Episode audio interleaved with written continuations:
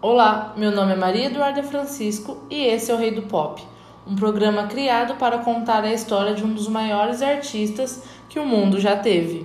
Cada episódio, vamos ler um capítulo do livro que conta a história do Rei do Pop. O livro, por sua vez, chama Michael, dos editores da Rolling Stones.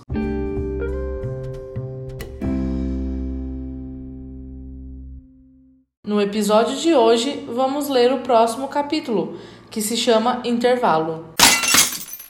Em 1959, Gord fundou a Tanla Records, que logo se tornou conhecida como Motown em Detroit.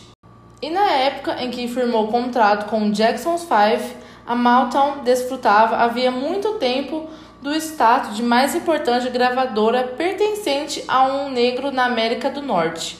Por sua natureza, a gravadora exemplificava o sucesso negro, mas sua música era calibrada para ser assimilada pela corrente pop, que, naturalmente, abrangia o público branco e negro. Na época, o rock estava se tornando cada vez mais um veículo para a gravação de álbuns.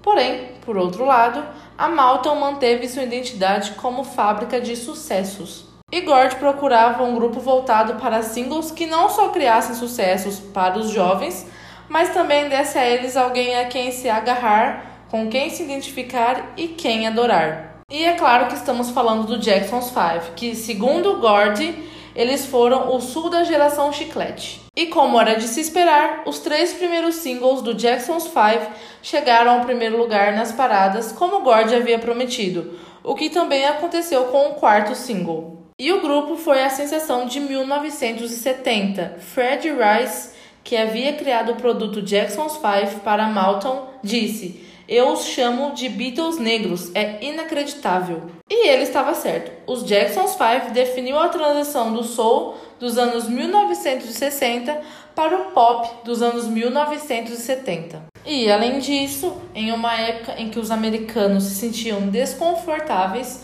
com as aspirações das minorias ao poder, o Jackson's Five transmitiu um ideal agradável de orgulho negro, que revelava afinidade e aspiração em vez de oposição. Eles simbolizaram uma realização que o movimento de direitos civis tornou possível, e aquilo não poderia ter acontecido cinco ou seis anos antes. Mas ainda, o Jackson's Five ganhou o respeito da crítica.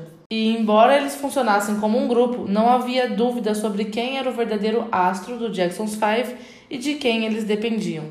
A voz de Michael também soava além das noções convencionais de vocais masculinos do soul, soava até mesmo além do gênero. O crítico cultural Jason King escreveu: Não é exagero dizer que ele foi o cantor popular mais avançado de sua geração em toda a história da música gravada.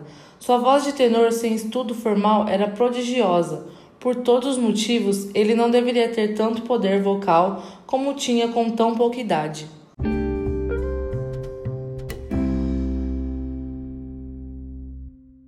Esse foi mais um podcast sobre o rei do pop. Fique com mais informações no próximo episódio. Meu nome é Maria Eduarda e até lá!